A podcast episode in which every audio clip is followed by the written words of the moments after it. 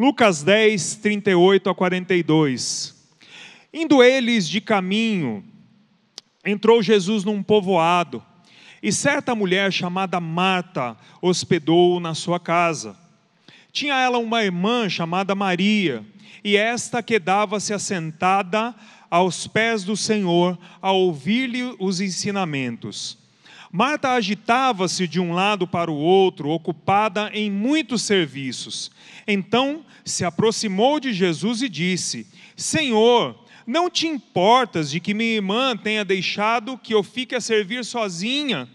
Ordena-lhe, pois, que venha ajudar-me. Respondeu-lhe o Senhor: Marta, Marta, andas inquieta e te preocupas com muitas coisas. Entretanto, pouco é necessário, ou mesmo uma só coisa. Maria, pois, escolheu a boa parte, e essa não lhe será tirada. Amém? Vamos orar? Nosso Deus, obrigado, Senhor, pela tua presença neste lugar, obrigado, Senhor, porque o Senhor já tem falado conosco, Senhor, desde o começo, Senhor, dessa celebração que os nossos corações agora, Senhor, recebam a palavra, Senhor, diretamente do teu trono. Que em nome de Jesus, ó Deus, o Senhor use a nossa vida, Senhor. Que em nome de Jesus, nada detenha, Senhor, aquilo que tu tens que fazer para transformar-nos, ó Deus, pela tua palavra nessa noite. Que em nome de Jesus, ao sairmos daqui, Senhor, nesta noite, Senhor, algo seja mudado, algo seja transformado, algo cresça dentro das nossas vidas, ó Pai, e que nós tenhamos a coragem de tomar as decisões que precisamos tomar diante daquilo que tu tens falado a nós, em nome de Jesus. Amém. Se eu tivesse que dar um tema para essa palavra, seria Marta e a nossa crise de prioridades.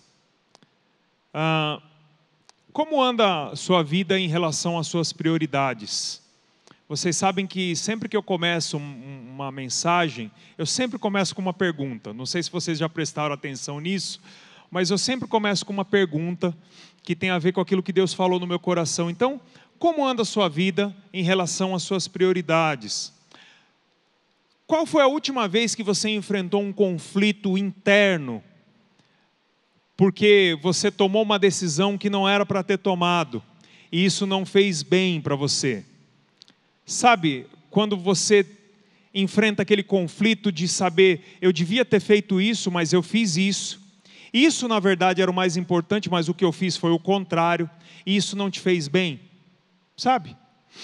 Sabe quando você fica um tempão no celular e você vai passando as redes sociais e você vai passando 10 minutos, 20 minutos, 30 minutos, uma hora, enquanto a vida está passando, e eu ia falar diante dos seus olhos, mas não está diante dos seus olhos, porque você está olhando para o celular.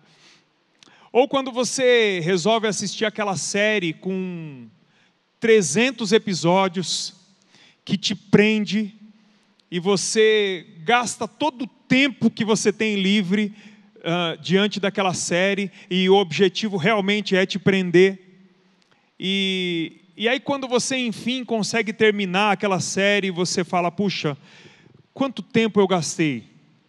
Quanto tempo eu dediquei a minha vida para isso? E veja, querido, eu não estou querendo dizer aqui que você não deve assistir, que você não deve ter redes sociais, por favor, tá?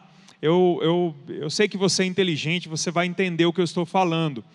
Ah, mas quando a gente passa esse tempo todo dedicando a todas essas coisas de tecnologia, de, de enfim, de entretenimento e tudo mais, e às vezes a gente experimenta, e eu já ouvi isso de muitas pessoas, a gente experimenta a frustração pelo tempo que a gente gastou dando prioridade a, a essas coisas e, e pelo tempo que a gente poderia ter dedicado para outras coisas que, no fundo do nosso coração, são de fato prioridade, são de fato importantes para a nossa vida. Então você se questiona, puxa, uh, uh, eu, eu poderia ter gasto esse tempo talvez orando um pouco mais, eu poderia ter, ter estudado um pouco mais a palavra de Deus, eu poderia ter lido aquele livro que fica lá pegando uh, poeira no, na cabeceira da minha cama, que eu comprei porque eu achei o título lindo, maravilhoso, mas eu coloquei na cabeceira da minha cama e toda vez eu vou fazer outra coisa e eu não leio, uh,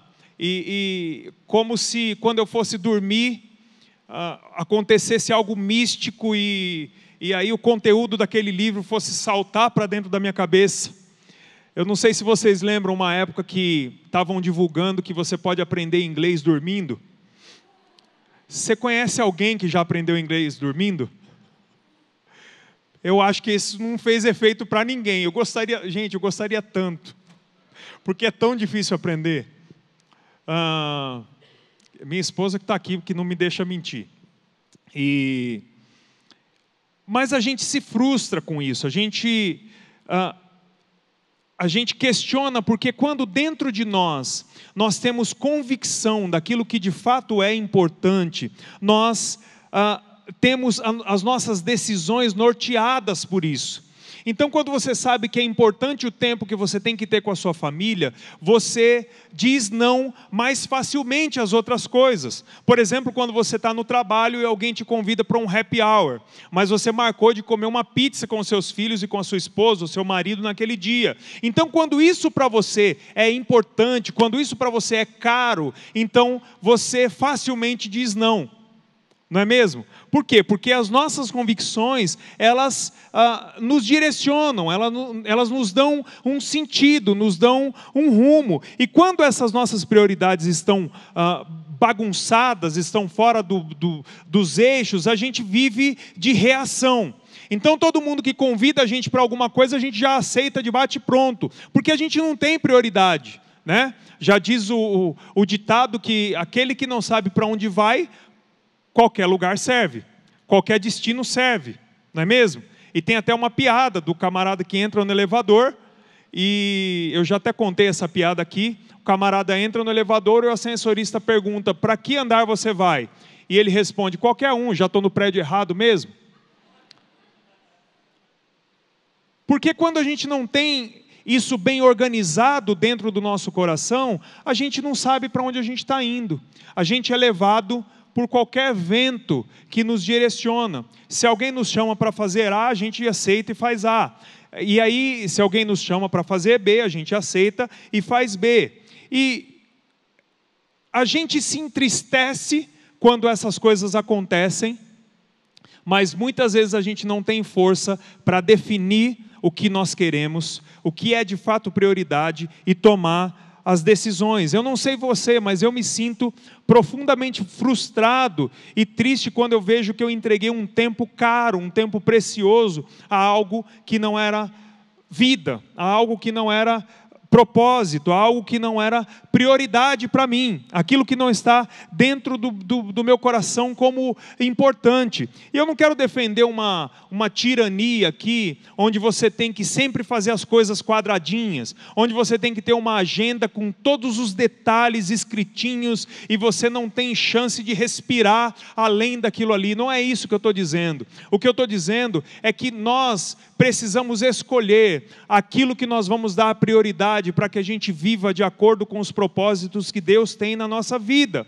Porque quando nós nos encontramos com Jesus, quando Jesus começou a, a, a, a, tomar conta da nossa vida, quando nós entregamos as nossas vidas a Jesus, o nosso esteio, o nosso nosso piso, o, o nosso solo foi transformado. Coisas que nós tínhamos prioridades antes, coisas que eram importantes para nós antes, perderam o valor e agora novas prioridades são criadas. E a gente precisa caminhar e andar na direção dessas prioridades para que a gente se sinta satisfeito, feliz e dentro do propósito que Deus estabeleceu para a nossa vida. Hoje eu quero falar de uma família muito próxima de Jesus. Ah, me parece que Jesus, assim como nós, tinha os graus de relacionamento. Esses dias eu estava olhando lá, veio, vem sempre aquelas mensagens de, de Facebook, que do aniversário, sabe? E, e às vezes vem uma lista de aniversariantes que eu não conheço ninguém. Eles estão na minha lista de amigos, mas eu não sei quem são. Então, todos nós temos níveis de relacionamento. Aqueles que são mais íntimos, que são mais próximos, com quem nós conversamos, abrimos o coração, e aqueles que a gente passa por perto e cumprimenta de vez em quando. E o pior são aqueles que são amigos seus no Facebook, e quando você cruza por eles, você nem cumprimenta. Alguém aí? Quem nunca? Ah, então Jesus também tinha esses níveis de relacionamento. Veja que no começo do capítulo 10 de Lucas, Jesus começa falando que ele enviou os 70. Então ele tinha 70 discípulos, que eram o, o, seu, o seu time ali para divulgar o reino. E entre esses 70 discípulos, ele tinha 12 que eram mais próximos. E dentre esses 12, ele tinha três mais próximos: Pedro, Tiago e João, que eram mais amigos. Ah, e dentre esses três, ele tinha um mais próximo, que era João, que a Bíblia diz que era o discípulo a quem Jesus amava, não é mesmo? Então, há níveis de relacionamento. E eu acho que essa família, sobre a qual nós lemos aqui, é uma família muito íntima de Jesus. Para quem não sabe, essa família é a mesma família de Lázaro, aquele que foi ressuscitado. Então, eram três irmãos Marta, Maria e Lázaro. E no texto de João, capítulo 12, ah, quando Lázaro é ressuscitado, aliás, capítulo 11, quando Lázaro é, é ressuscitado, quando Jesus recebe a mensagem para que vá até lá curar a Lázaro, a palavra que os mensageiros dizem é: o amigo que você ama está doente. Então essa família era uma família muito muito próxima de Jesus, era uma família muito íntima de Jesus. Essa família é citada pelo menos em três ocasiões. Ah, uma ocasião é essa aqui que nós lemos. A outra ocasião é a ocasião onde Lázaro é ressuscitado, né? Já mencionei aqui. E a outra ocasião é quando Jesus vai ah, vai ceiar na casa de um homem chamado Simão. E o texto de João capítulo 12 diz que Lázaro estava presente nessa ceia. E adivinha quem estava servindo? Marta. Imagine a cena. E aí, Maria entra com um, um, perfume muito caro e derrama e unge Jesus. Esse texto não pode ser confundido com Lucas capítulo 7, que fala da pecadora que ungiu os pés de Jesus. Essa é outra Maria. Amém? Só informando aqui. E, cronologicamente, esse texto aqui é o primeiro texto da série, é a primeira referência que a gente tem da Bíblia, ah, mostrando o relacionamento que Jesus tinha com essa família. E, gente, esse texto, eu não sei se você teve essa impressão também, mas todas as pregações que eu sempre ouvi desse texto, eu sempre me decepcionei com Marta e sempre elogiei Maria. Porque o texto diz que Marta está ali ocupada com um monte de coisa e no final do texto, o próprio Jesus disse, ela escolheu, Maria escolheu a melhor parte. Ela estava lá com Jesus, adorando, ouvindo a Jesus e tal. E, e, e aí eu, eu comecei a olhar para esse texto e falei, Deus, não é possível. Ela era íntima do Senhor, a família era próxima, o Senhor amava essa família. É, quem era Marta? Quem de fato era Marta. Eu acho que ela era uma pessoa como nós, que amamos a Jesus, que queremos que o Senhor esteja perto de nós, queremos ouvir as palavras do Senhor, mas assim como Marta e Marta como nós, de vez em quando inverte as prioridades.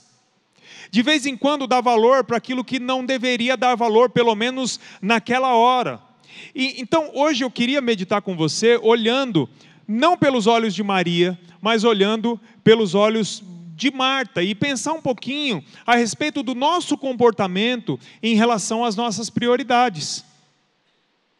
Como é que a gente se comporta em relação àquilo que é realmente importante, para aquilo que nos é caro, para aquilo que nos é precioso? E aí, pensando um pouco sobre a vida de, de, de Marta, as atitudes de Marta, eu percebi, tristemente, que eu sou mais Marta do que Maria. e eu também. Ah, e eu falei, puxa, Senhor, eu preciso dar uma equilibrada nisso. E, e abri o meu coração para que Deus falasse comigo, e querido, como Deus falou comigo. Então, vamos olhar um pouquinho pelos olhos de Marta? Vamos caminhar comigo nessa história? Pense bem, Jesus está passando com 12 discípulos, ah, não tinha ah, estrada asfaltada, ninguém tinha tênis, eles estavam caminhando por aquela região muito desértica, e de repente eles chegam, esse monte de gente, na casa de Marta. E eles vão se hospedar na casa de Marta. Imagine nós que hoje, num domingo, dia 16 de outubro, nós saíssemos aqui do culto, você chegasse na sua casa e 13 pessoas chegassem lá, hoje à noite, e dissessem para você assim: olha, a gente ama tanto vocês, vocês são tão preciosos para nós, vocês são uma família do meu coração e tal. A gente veio se hospedar aqui na sua casa. Porque não tinha WhatsApp naquela época para avisar. Concorda comigo?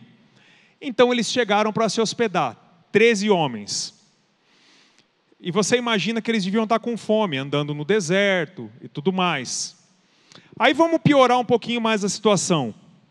Não tinha internet, não tinha açougue perto, não tinha padaria perto, não tinha mercado perto, não tinha água encanada, não tinha luz elétrica, talvez não tivesse cama para todo mundo. Vai vendo como é que a coisa vai piorando. Mas vamos supor que essas pessoas fossem muito assim do seu coração mesmo, sabe? Gente íntima, gente que você ama demais. Sabe aquela pessoa que você não consegue falar não para ela? Sabe aquela pessoa que é tão preciosa para você que você não fala não nunca para ela? Quando ela te pede alguma coisa, você para o que você está fazendo e você vai fazer para ela? Jesus era essa pessoa.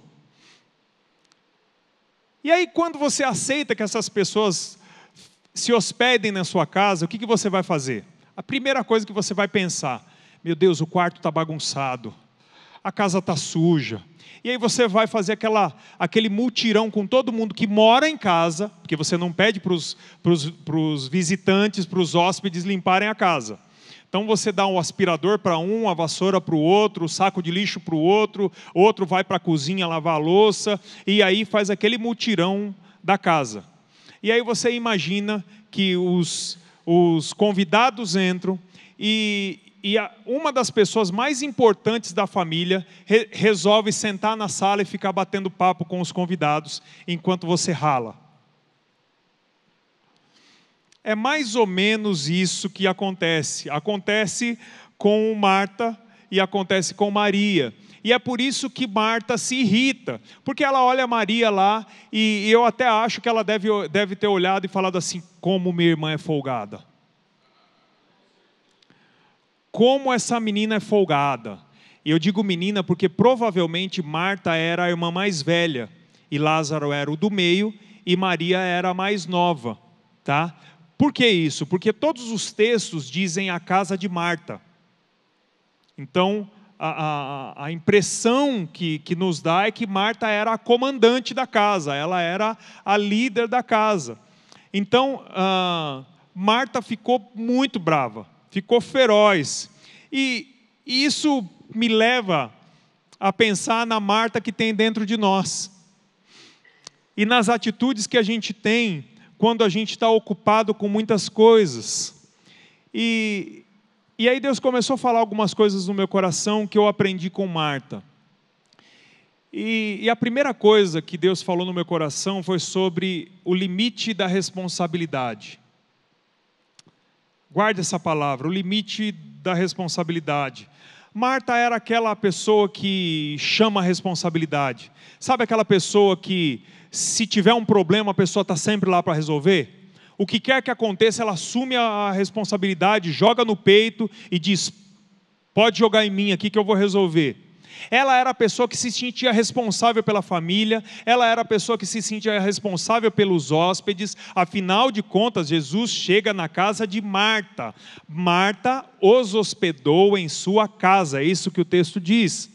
Então, Marta estava preocupada em servir. A preocupação dela era uma preocupação nobre. Ela queria promover o melhor ambiente possível para que Jesus pudesse estar. Afinal de contas, Jesus era um convidado de honra, era alguém muito importante. E, e, e ela tinha dentro dela essa, essa inclinação para servir, essa inclinação para preparar, essa inclinação para fazer, e ela era um, um trator ali, ela estava ali desbravando e fazendo tudo e resolvendo tudo.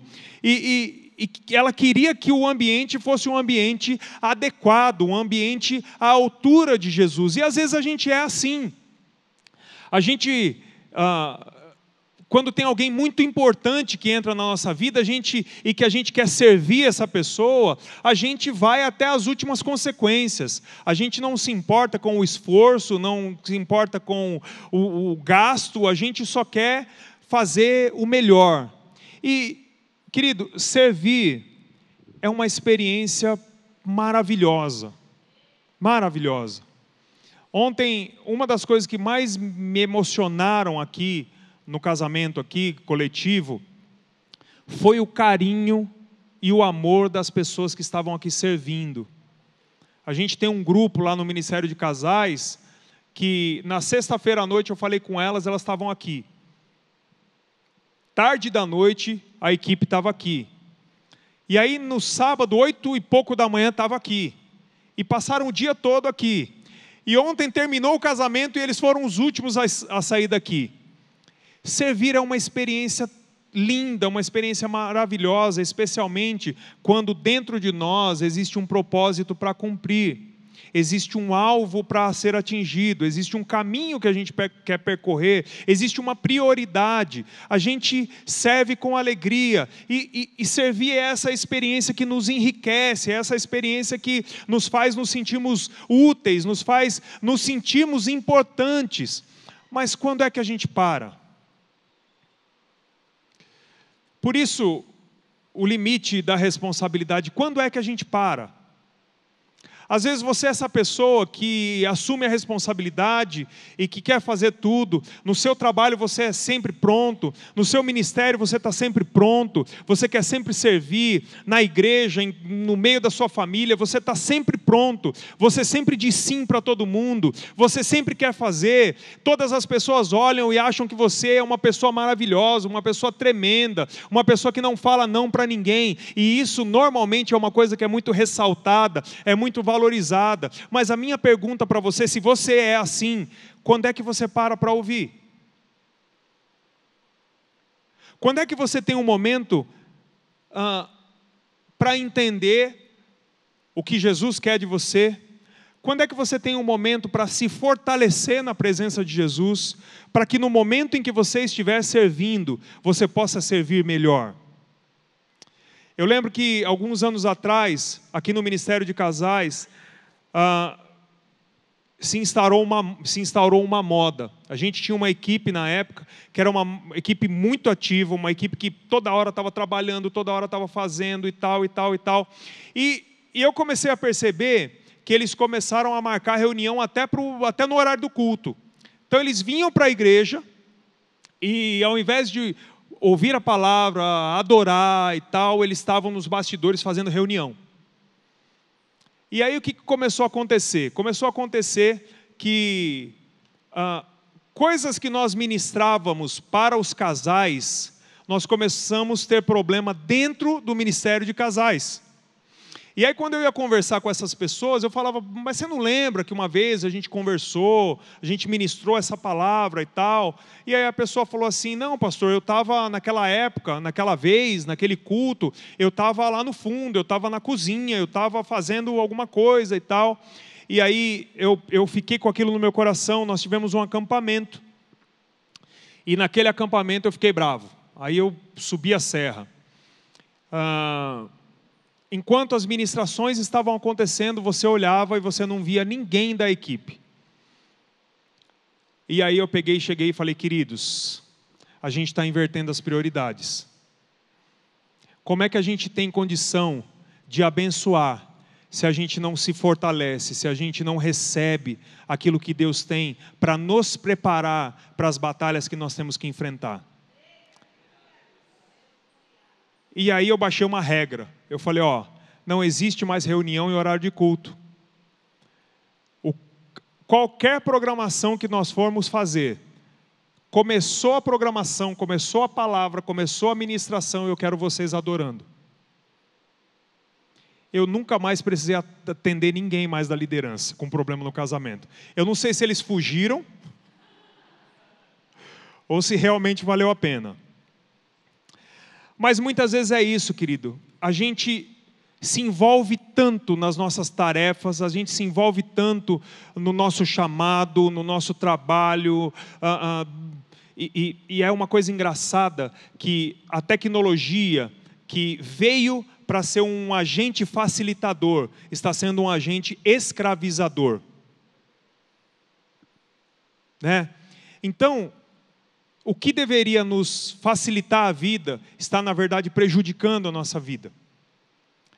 E, querido, eu, eu vou falar uma coisa aqui muito séria. É, eu vejo sempre os irmãos trabalhando aqui, é uma bênção, é uma bênção. Como eu falei, servir é uma, é uma dádiva maravilhosa, estar diante do Senhor servindo. É maravilhoso. Mas deixa eu te falar uma coisa muito séria se você só vem à igreja quando você tem uma escala num ministério, você não entendeu nada. Você não entendeu o que é servir. Porque a gente só consegue servir com excelência quando a gente tem um amor depositado no nosso coração pela presença de Jesus e quando nós aprendemos a desfrutar somente da presença dEle. Existe um momento na nossa vida, querido, sirva, faça, louve, adore, preste serviço, trabalhe, faça tudo. Mas é muito importante que você entenda que toda responsabilidade tem que ter um limite.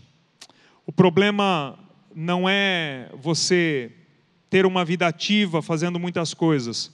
O problema é quando você não entende esses limites. Quando você não entende que você precisa ter um tempo para falar com Deus, um tempo para descansar, um tempo para sua família, um tempo para os relacionamentos. Nós todos fomos chamados para servir. Eu gosto de uma frase que a minha sogra fala, que ela diz assim: ah, aquele que não, não vive para servir, não serve para viver. E a minha sogra, assim, 80 e quantos anos, amor? 80, 81. 81 anos tem a minha sogra. E se eu ligar para ela agora, ela mora no interior, se eu ligar para ela agora e falar, dona Josefa, nós estamos passando por uma situação aqui, precisamos que a senhora venha para cá nos ajudar. Ela não pega nem roupa. E 81 anos, com diabetes, com uma série de problemas da idade, ela pega o primeiro ônibus que tiver lá e vem para cá, porque ela ama servir. Então, isso é uma das grandes, das grandes oportunidades, oportunidades que a gente tem na vida, mas a gente precisa entender que a força e a direção para servir vem dos momentos em que a gente não está servindo, mas que a gente está aos pés de Jesus, ouvindo o que Ele tem para a nossa vida. A segunda coisa que eu aprendi com Marta é que o volume das nossas tarefas às vezes nos dividem, a ponto de que quando nós deveríamos estar na presença de Deus, nós não estamos inteiros na presença dele. Veja, Jesus estava na casa, estava dentro da casa no cômodo ao lado, ou talvez no mesmo cômodo. Eu não sei muito bem como eram as divisões de cômodo na casa de, de Marta, mas Jesus estava perto, mas ela não parou para ouvir a ele. Às vezes a gente questiona muito essa coisa da distância. Puxa, mas eu, eu não sinto que Jesus está perto de mim, eu não sinto que Deus está perto de mim, eu, eu, eu acho que o Senhor não me ouve, mas eu acho que a questão não está ligada à proximidade, mas à percepção de prioridade, a percepção de que o Senhor sempre está perto de nós, de que os ouvidos dele sempre estão prontos para nos ouvir, e de que a boca dele sempre está pronta para nos falar. E quando a gente não tem essa percepção, a gente se preocupa com qualquer coisa, menos a presença dEle. A gente vem para esse lugar de culto e a gente está tá preocupado com o que a gente vai fazer para jantar daqui a pouco, quando a gente sair daqui. A gente está preocupado com as nossas programações amanhã, porque amanhã eu tenho uma consulta, porque amanhã eu tenho um horário de trabalho, porque amanhã eu tenho uma conta para pagar e a gente não consegue estar inteiro na presença de Deus. Quando a gente não consegue estar inteiro na presença de Deus, a gente fica quebrado, porque a gente não desfruta de tudo aquilo que Deus tem para a nossa vida, mas a gente também não faz direito aquilo que a gente deveria fazer, entende? Eu tenho um hábito que me alivia muito, e é um hábito que eu não abro mão. Eu gosto sempre de orar no meu quarto, com a porta fechada, em silêncio. Eu, eu, eu gosto, eu gosto disso, mas tem uma coisa que eu faço muitas vezes durante a semana, que é ah, eu saio às vezes de casa, o dia está tenso, muitas coisas para resolver, trânsito e aquela maluquice, aquela loucura toda, minha vida é muito corrida, viagem e tudo mais, mas eu não abro mão de de vez em quando escolher um lugar, parar o meu carro, desligar o rádio, fechar o carro num lugar seguro e ali gastar um tempo diante do Senhor. Como a vida muda como o dia muda. Naquele momento que eu paro e eu ali eu choro, ali eu confesso meus pecados, ali eu peço perdão, ali eu peço direção, eu peço sabedoria, eu pergunto, eu fico bravo com Deus, Deus fica bravo comigo, e, e, e às vezes eu questiono, e, e, na misericórdia dele ele me entende. E, querido, como isso muda o meu dia? Como isso muda o meu dia? E eu, eu não abro mão desse hábito. Não abro mão desse hábito. Às vezes eu vou bem cedinho para a academia, às vezes eu saio da academia, olho no relógio e vejo que eu tenho um tempo a mais. Aí, próximo da minha casa, tem muitas ruas tranquilas. Aí eu paro o carro e ali eu gasto meus 10, 15 minutos, meia hora, adorando, louvando a Deus. Ali eu levanto a mão dentro do carro. Ali é a minha igreja. Ali é o meu quarto, ali é o meu tempo, ali é o meu tempo com o meu Senhor.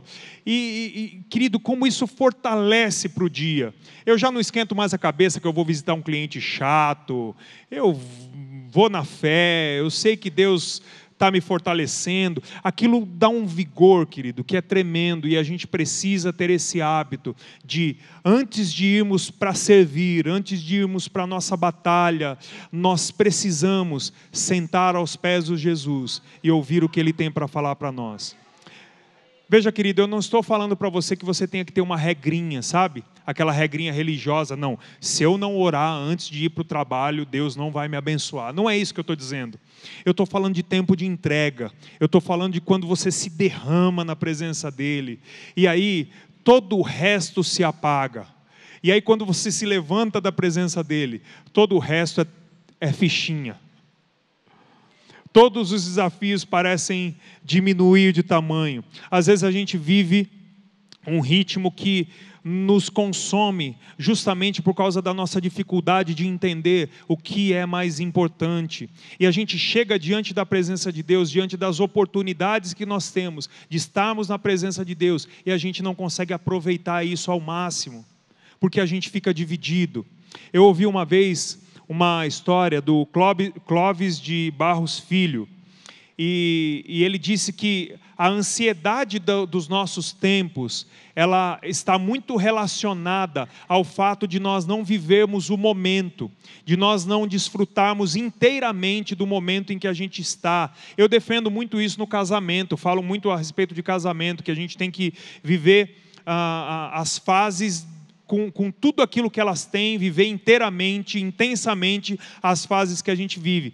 E ele fala disso e ele conta uma história. Ele diz: quando você está no primário, ah, alguém chega para você e diz assim: olha, o top é o ginásio. O top é, é o ginásio. Se, quando você entrar no ginásio, você vai ter os melhores amigos, vai ser, você vai crescer e tal. E aí quando você chega no ginásio, alguém chega para você e diz assim: "Não, o colégio, você não sabe como que é o colégio. Colégio a gente já está mais adulto, o colégio a gente já tem um pouco mais de liberdade e tudo mais. E aí você chega no colégio. E aí no colégio está todo mundo se preparando para o vestibular. E está todo mundo com foco na faculdade. E aí você também se prepara para isso e você vai para a faculdade. E quando você chega na faculdade, que você acha que você atingiu o topo do mundo, alguém fala para você assim: não, mas esse curso aqui que você está fazendo só vale se você tiver um estágio. E aí você luta, você batalha e consegue um estágio. Aí quando você consegue o estágio, alguém dentro da empresa diz assim: não, você é só um estagiário, né? Você só vai ter valor quando você for efetivado. E você batalha para ser efetivado. E quando você é efetivado, alguém olha para você como o nível menos 50 da empresa.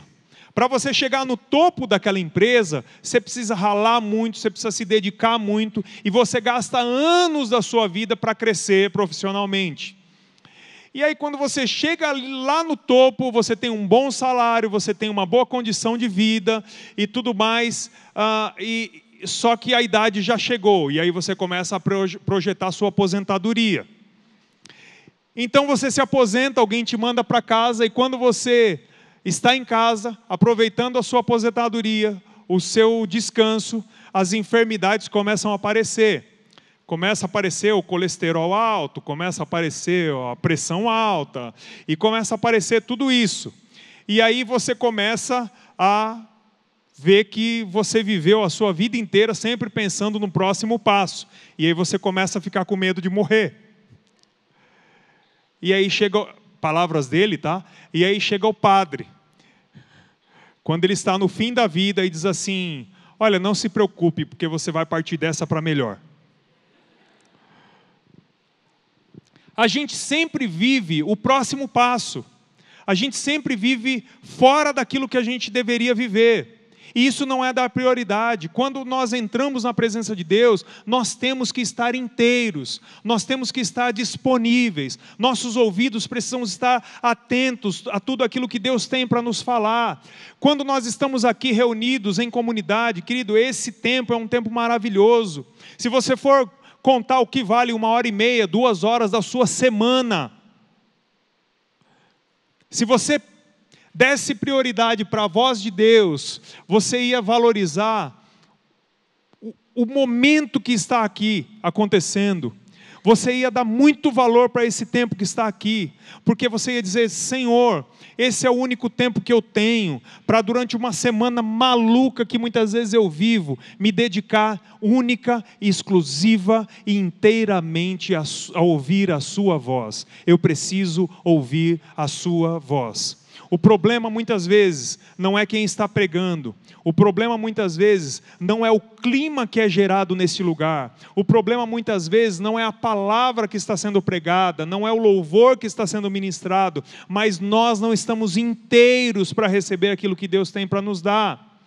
E eu não estou dizendo, querido, que é o único lugar que você pode ouvir a Deus é aqui. A gente não tem esse, esse cunho religioso. Amém? Como eu falei, pode ser no carro, pode ser no trânsito, pode ser no seu quarto, desde que você tenha esse tempo. Mas a hora que você tem a oportunidade, esteja 100% dedicado, com o seu coração 100% derramado, para que Deus veja a sua dedicação e fale com você e prepare você para que todas as outras coisas onde você tem que servir, você faça da melhor maneira possível. Eu acho eu acho que quanto mais silenciosa a nossa alma está, mais alto a voz de Deus fala. Eu tenho orado, isso é uma luta pessoal. Eu tenho orado muito, porque eu, eu tenho uma dificuldade de concentração, sabe? Eu, eu, eu, eu viajo muito assim, viajo demais. E uma das, das batalhas que eu travo no mundo espiritual é para que no momento em que eu esteja na presença de Deus, eu não precise depender do externo, mas que dentro de mim haja uma inclinação a estar disponível única e exclusivamente para Ele, para que Ele fale. Às vezes a gente precisa diminuir o volume das outras vozes, para que a voz de Deus fale mais alto. É como quando você quer ouvir uma música e do lado da sua casa está tocando um pancadão. Criaram uma tecnologia recentemente que chama cancelamento de ruído em alguns fones de ouvido. Eu acho isso fantástico, gente. Fantástico, porque quando eu vou para a academia de manhã e começo a tocar aquelas músicas, eu coloco meu fonezinho, começo a ouvir ali um louvor, uma pregação, e é uma maravilha. A minha esposa fica muito brava com isso, porque tem umas músicas lá, e para a mulher é pior ainda, né? porque tem aquelas modalidades de dança, aquela coisa toda, e, e, e a minha esposa fica muito brava, né, amor? Ah, mas é importante que na nossa alma tenha um cancelamento de ruído. É importante que o Espírito Santo seja esse cancelador de ruído para que a gente ouça inteiramente a voz de Deus. Terceiro, quando as nossas prioridades estão desordenadas, a gente acha que todo mundo tem que entrar no nosso ritmo. E a gente começa a desrespeitar a prioridade do outro. Já viu isso acontecer? Marta chega perto de Jesus, e agora eu vou falar aqui na minha linguagem. Pô, Jesus, você não está vendo que eu estou trabalhando para caramba aqui, essa folgada fica aí, ó. Provavelmente 90% da gente falaria exatamente desse jeito, tá, gente? Não, não disfarça, não, que eu sei. E, e é engraçado que Marta chega para Jesus e, e dá uma ordem para Jesus: Jesus, manda ela me ajudar. O senhor não está percebendo que só eu estou trabalhando aqui? ela começa a dar ordem para Jesus. E a resposta de Jesus, ela compara e questiona as prioridades de Marta. Isso acontece demais nas nossas relações familiares, profissionais, ministeriais. Quantas brigas a gente não tem porque a gente acha que o nosso importante é mais importante que o do outro? E às vezes Jesus tem que chegar com aquela voz mansa e dizer: Marta, Marta, menos Marta. E Jesus chega para você e fala: Bom, repete o seu nome e diz menos. Menos, não é tanto assim, não. Não é tão importante esse estresse todo que você está tendo aí, Marta.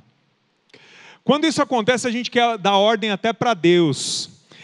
Em Marcos capítulo 5, um centurião chega para pedir para Jesus que cure a filha dele.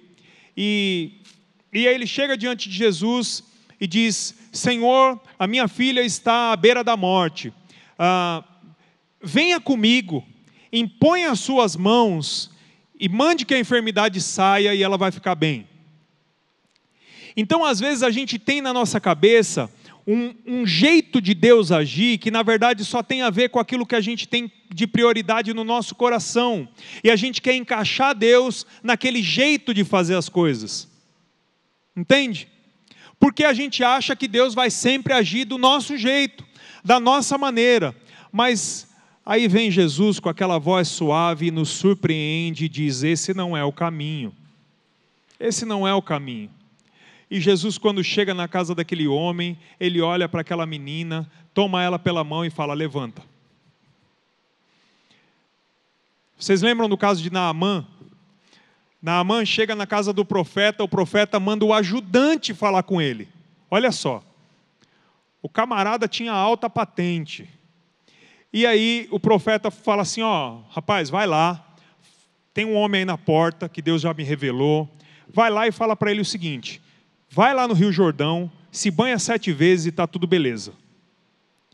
E quando o homem ouve isso, ele fica muito bravo, fica muito bravo. E ele diz: Eu achei que o homem de Deus ia vir aqui fora, colocar as mãos para o alto, invocar o nome do Senhor, o seu Deus, colocar as mãos sobre a lepra e iria curar a lepra. E ele me manda me banhar num rio, que onde eu moro tem melhores rios do que esse, esse rio sujo. Ele quer que eu faça desse jeito. Às vezes a gente é assim. A gente tem uma prioridade dentro do nosso coração e a gente acha que Deus vai agir de acordo com a nossa prioridade. E a gente deixa de entender que Deus também tem um mover na vida daquele que está do nosso lado. E que muitas vezes a prioridade que Deus estabeleceu para a vida desse irmão, para a vida desse amigo de ministério, para a vida dessa pessoa que está do seu lado, é diferente da sua. E o pior de tudo é quando Deus fala no seu coração, não é a sua prioridade agora, é a dele. Isso, é, isso dói, né? Na igreja a gente é assim. A gente liga na secretaria e diz: Eu quero a sala tal para fazer uma reunião. As irmãs aqui que trabalham na secretaria sabem como isso funciona. Nós vamos fazer uma reunião do meu ministério tal dia, tal hora. E aí a irmã fala assim: puxa, irmão, olha, esse dia não, não dá, porque esse dia já é do ministério tal. E o irmão fica bravo. Onde já se viu, eu estou querendo servir ao Senhor, eu estou querendo trabalhar na obra, eu estou empenhado pela obra. E às vezes dá uma confusão. Porque a gente acha que o nosso é mais importante. Dentro de casa a gente é assim. Uh, eu eu viajo bastante a trabalho e acontece uma coisa bem interessante. Eu acho que com todo mundo que tem essa experiência de viajar a trabalho, eu às vezes fico 5, 10, 15 dias fora de casa. E quando eu volto para minha casa, gente, tudo que eu não quero é sair de casa. Tudo que eu não quero na minha vida é sair de casa. Eu não quero almoçar fora, eu não quero andar, eu não quero dirigir, eu não quero nada, eu quero a minha casa, entende? Eu quero a, a, minha cama, eu quero a minha televisão, eu, quero, eu não quero cinema, eu não quero nada. Só que aí, quando eu chego em casa, tem três pessoas lá que não estavam comendo fora, que não estavam viajando, que não estavam. E aí nessa hora, nessa hora é a hora que eu tenho que falar, Senhor, qual prioridade eu preciso respeitar agora? E às vezes eu tenho que sair de novo, eu tenho que dirigir, eu tenho que ir para o cinema, eu tenho que ir comer, eu tenho que... Porque afinal de contas, vocês sabem quem manda, né? Querido, as coisas, as coisas não podem ser sempre do seu jeito. Entenda isso. Marta precisou entender isso quando Jesus olhou para ela e falou assim: Marta, Marta, não é do seu jeito, Marta. E a melhor forma de ouvir, de entender isso, é quando Jesus fala ao nosso coração: dá lugar. Dá o lugar agora. Permita que o outro faça. Permita que o outro adore. Aliás, faça você o que o outro está fazendo. Isso é rico demais. Porque depois que a gente obedece e a gente faz, Jesus renova a nossa vida e a gente começa a entender que tudo aquilo que a gente briga o tempo todo não era tão importante assim. Hoje eu acho que Jesus está nos convidando para revisar as nossas prioridades. Quando Jesus responde para Marta, ele, ele não disse que o que Marta está fazendo estava errado. Só não era o momento de fazer. Só não era a hora de fazer. E no final do texto ele diz: Marta, você está agitada com tantas coisas e somente pouco é necessário. Ou seja, talvez o que Jesus estava dizendo era: Marta, prepara aí um, um, um ovinho aí, está tudo beleza, não tem problema, não precisa tudo isso. Prepara aí alguma coisa rápida e vem para cá, porque eu quero, o que eu quero dizer para você, o que eu quero falar para você é muito mais importante. Pouco é necessário. Às vezes, gente, a gente quer fazer tanto, tanto, tanto, a gente passa dos limites, mas a gente precisa ser mais simples. Eu quero te convidar nessa noite a ser mais simples. Como é bom ter um relacionamento com Deus mais simples. Que não é cheio de coisas, cheio de invenções, cheio de. Como é bom. Ontem eu estava eu estava de terno aqui, a gente não costuma usar terno, vocês sabem, e eu estava de terno por conta do casamento, e chegou um, alguma pessoa ali, acho que um irmão chegou ali e falou assim: Olha, pastor, está parecendo pastor da Assembleia. E eu falei assim: é porque você não sabe o que eu estava ouvindo quando eu vim para cá. E ele perguntou: o que, que você estava ouvindo? Eu falei: eu estava ouvindo João viu na versão da Lauriette. Só, só os velhos aqui vão saber disso. Só crente raiz mesmo. Os sete castiçais de anjos. E e não vou nem cantar a música, senão vai ter gente que vai levantar aqui e começar a rodopiar. Uh, e, eu, e eu falei para aquele irmão ontem que essas músicas, embora elas não tenham talvez muita qualidade musical, muito arranjo, coisas que nós estamos acostumados hoje, talvez a voz do cantor não seja a melhor voz, é, mas isso me faz lembrar de um tempo em que a vida cristã era simples me faz lembrar de um tempo em que a gente orava pelas mínimas coisas. Me faz lembrar de um tempo que a gente não era tão ocupado em produzir como a gente é hoje. A gente gostava de sentar junto com outras pessoas e estudar um texto da Bíblia. A gente gostava de sentar com o violão e passar tempo louvando. Quando a gente orava para que Deus uh, preparasse uma vaga no estacionamento, Gente, você pode, como eu disse no começo, você pode me chamar de elementar, você pode me chamar de o que quer ingênuo, do que quer que seja, mas eu prefiro ter uma fé simples, que crê nos milagres, que crê, que crê no agir de Deus, que não está tão focado em produzir, produzir, produzir, produzir, mas está colocando o seu foco naquilo que Jesus quer falar no coração. E é uma experiência maravilhosa quando o Espírito Santo nos ensina a distinguir, a diferenciar o importante do essencial. Tem coisas que são importantes, mas tem coisas que são essenciais. E a lição para nós aqui essa noite é não troque aquilo que é essencial pelo importante. Talvez o importante pode esperar. O essencial não pode esperar. E muitas vezes o essencial é se prostrar na presença de Deus e se preparar para o importante. Eu, eu ouvi um, um, um exemplo de um pastor, já estou terminando. Eu ouvi um exemplo de um pastor uns dias atrás, que ele estava para sair para o cinema com a sua esposa. Acho que eu já até contei esse exemplo aqui. É, ele ia para o cinema com a sua esposa e quando ele estava saindo, o telefone dele tocou e era uma irmã desesperada. E essa irmã falou: Pastor, eu estou com um problema no casamento, eu preciso de um atendimento agora. E ele respondeu para aquela irmã que não dava. Ele falou: Olha, irmã, agora eu tenho um compromisso muito sério e eu não posso te atender agora.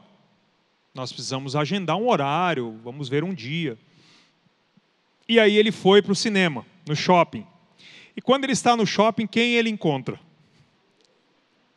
Eis que ele encontra a irmã. E a irmã olhou para ele e falou assim: Muito bom, hein, pastor? Bonito, hein? O senhor é meu pastor e o senhor deixou de me atender, um problema grave no meu casamento, para vir para o cinema com a sua esposa. E a resposta dele, eu não teria coragem. Achei assim muito grosseiro. Mas eu entendo por que, que ele respondeu aquilo.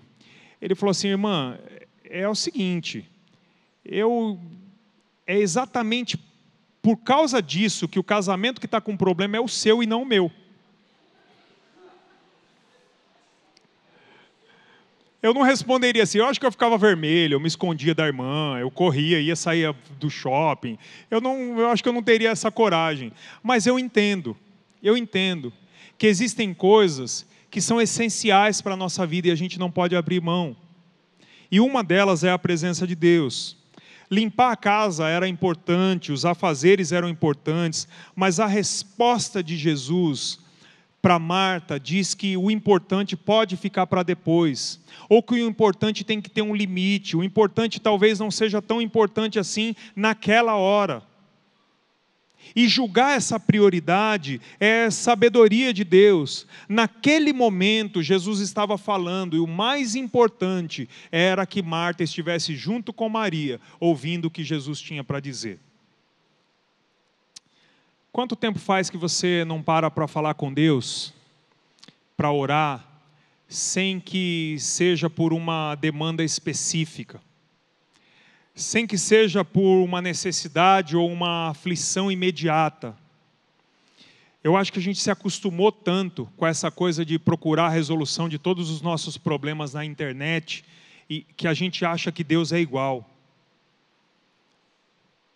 A gente acha que a gente vai para Deus como o Google da nossa vida. A gente corre para Deus quando a gente tem uma necessidade, quando a gente está com um problema. E a gente e não que isso seja não, isso não é uma não é um, uma confirmação de que Deus não vai te responder, ou que Deus não vai agir com misericórdia, ou porque Deus não vai fazer um milagre na sua vida, mas é porque você perde a chance de participar de coisas muito mais profundas e muito maiores na presença de Deus. Quando a gente entende que Deus está só para resolver as nossas demandas, os nossos problemas, a gente está aproveitando o mínimo, a gente está desfrutando do mínimo que esse amigo que está dentro da nossa casa, dentro da nossa vida, pode fazer por nós.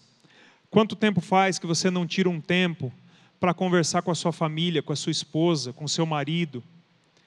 Quanto tempo faz que você não para para entender quais são as, as crises do seu filho adolescente?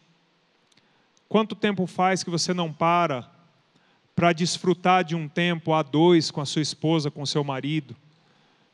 Quanto tempo faz que você não para para chegar diante da presença de Deus e só ficar quietinho ouvindo o que Ele tem para falar? Concentrado na presença dEle, dando importância para aquilo que realmente importa. Querido, revise suas prioridades julgue suas prioridades, faça o seu melhor, mas entenda que a presença de Deus é inegociável. Se a importância que você tem dado para as coisas tem pesado no seu coração, recomece pelo começo. E começar na presença de Deus é o melhor lugar para que a gente revise as nossas prioridades para que ele organize as coisas e coloque as coisas no lugar. Trabalhe muito, sirva muito, exerça seu dom, exerça seu ministério, mas pare para ouvir a Deus, pare, pare para estar inteiro na presença de Deus, inteiro com a sua família, inteiro com a sua esposa, com seu marido, com seus filhos, esteja inteiro. Eu penso, sabe, querido, que quando atender uma ligação do trabalho, num final de semana não tem importância para você, você faz numa boa. Mas atender uma ligação da sua esposa ou dos seus filhos te incomoda, ou dos seus pais, é porque alguma coisa está errada com você. Alguma coisa está errada. Porque a gente está valorizando, está invertendo os valores. A gente está valorizando aquilo que deveria ficar para segundo plano. Eu não estou dizendo que você não deva dar importância para o seu trabalho, para o seu ministério. Repito, como já disse várias vezes aqui, sirva e faça da melhor maneira possível. Mas existem coisas que você não pode negociar, que você não pode desprezar. Eu faço um convite para você hoje. Consagre as suas prioridades e peça a Deus que as reordene Sabe quando você precisa chegar diante de Deus e pedir uma direção, pedir uma orientação? Tenha coragem de fazer isso. Um dos problemas que a gente não, não, não consegue ordenar as nossas prioridades é que hoje a gente não consegue falar não. Outro dia eu estava conversando com o pastor Celso aqui, um dia de manhã, e ele, ele disse assim: eu, eu trabalho até um determinado limite. Esse é o meu limite. O meu limite é esse horário, é esse dia, e depois desse horário eu não resolvo mais nada, eu não atendo o telefone, porque esse tempo é para minha família, esse tempo é para o meu descanso, esse tempo é... é uma prioridade. É uma prioridade. E que a gente às vezes precisa fazer isso. Só nós podemos julgar se as nossas prioridades estão na ordem certa. E julgando elas, a gente tem que ter coragem de abrir mão daquilo que não é prioridade dizer não para aquilo que não é prioridade e começar a seguir na direção daquilo que Deus tem para nos falar. Não existe no meio do povo de Deus ninguém que é especial a ponto de ser único para ouvir a voz de Deus. A voz de Deus está disponível para você. Para todos aqueles que um dia entregaram a sua vida para Jesus, para o domínio dele. E eu quero te convidar nessa noite a fazer isso. Eu quero te convidar nessa noite a colocar diante de Deus aqueles seus conflitos mais íntimos. Quando você gasta o teu tempo fazendo alguma coisa e depois você começa a se sentir culpado. Que em nome de Jesus, haja uma reorganização das suas prioridades nessa noite, a ponto de que você não experimente mais isso.